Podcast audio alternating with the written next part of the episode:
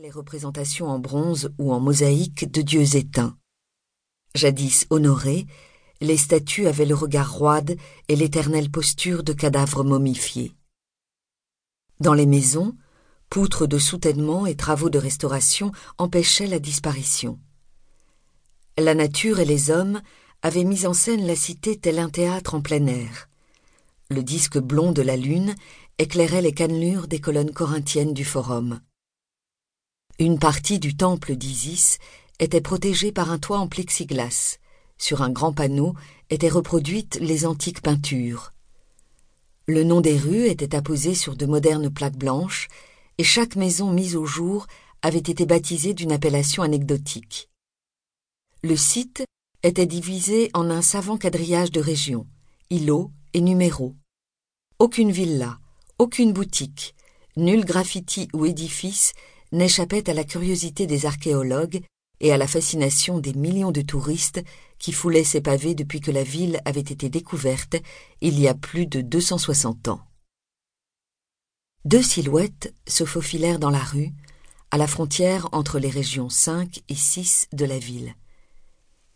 Il n'y a pas de vigile?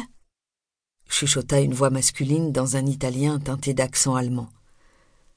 C'est Naples ici, pas Zurich, répondit la femme en souriant. On ne va pas payer quelqu'un pour surveiller des ruines.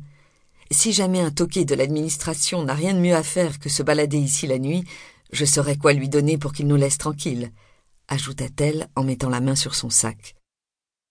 Il fait si sombre. Qu'est-ce que c'est que ça? demanda-t-il en pointant la lampe torche sur d'immenses surfaces planes, d'où émergeaient piquets et végétation se balançant sous le vent.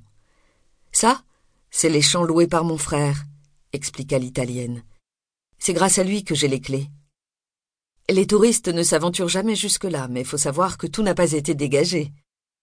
Ils gardent des hectares entiers pour les générations futures, comme ils disent. Alors, en attendant les générations futures, nous, on cultive la terre qu'il y a dessus. Et quelle terre, mes aïeux Il a pas plus riche. On y planterait un caillou qu'un figuier en sortirait. Des fois, je me dis que tout ça pousse sur des squelettes et que les racines sont nourries par des os humains, mais bon, au moins ceux-là, on les laisse dormir. Paix à leur âme. Venez, c'est pas loin. Le docteur Zigmarer, cardiologue réputé de Zurich, talonna Gina le long des champs puis des vestiges de pierre. Avec le temps, l'Italienne avait appris à être moins effrayée par l'endroit, qu'elle tentait de ne considérer que comme un lieu de travail. Certes, cela n'avait rien à voir avec les chambres d'hôtel dans lesquelles elle exerçait le plus souvent, c'était moins confortable, mais plus exotique et surtout mieux payé. Elle avait eu cette idée deux ans auparavant, pour faire face à la concurrence venue d'Europe de l'Est. Si elle voulait lutter contre ces lianes juvéniles et blondes, la rondouillarde Gina, qui allait sur ses trente-six ans, devait proposer du neuf à ses clients, des touristes en villégiature dans les environs. Le neuf, elle l'avait trouvé dans des ruines vieilles d'au moins deux mille ans. En voyant les fresques explicites et les banquettes de pierre du fameux lupanar, qui n'avait pas rêvé de s'y adonner à quelques exercices? Eh bien, ces exercices, Gina les offrait sur place et nuitamment, moyennant un supplément.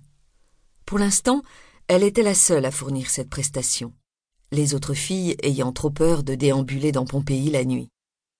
Au début, Gina avait eu l'impression d'être épiée par une sentinelle invisible qui surveillait chacun de ses gestes.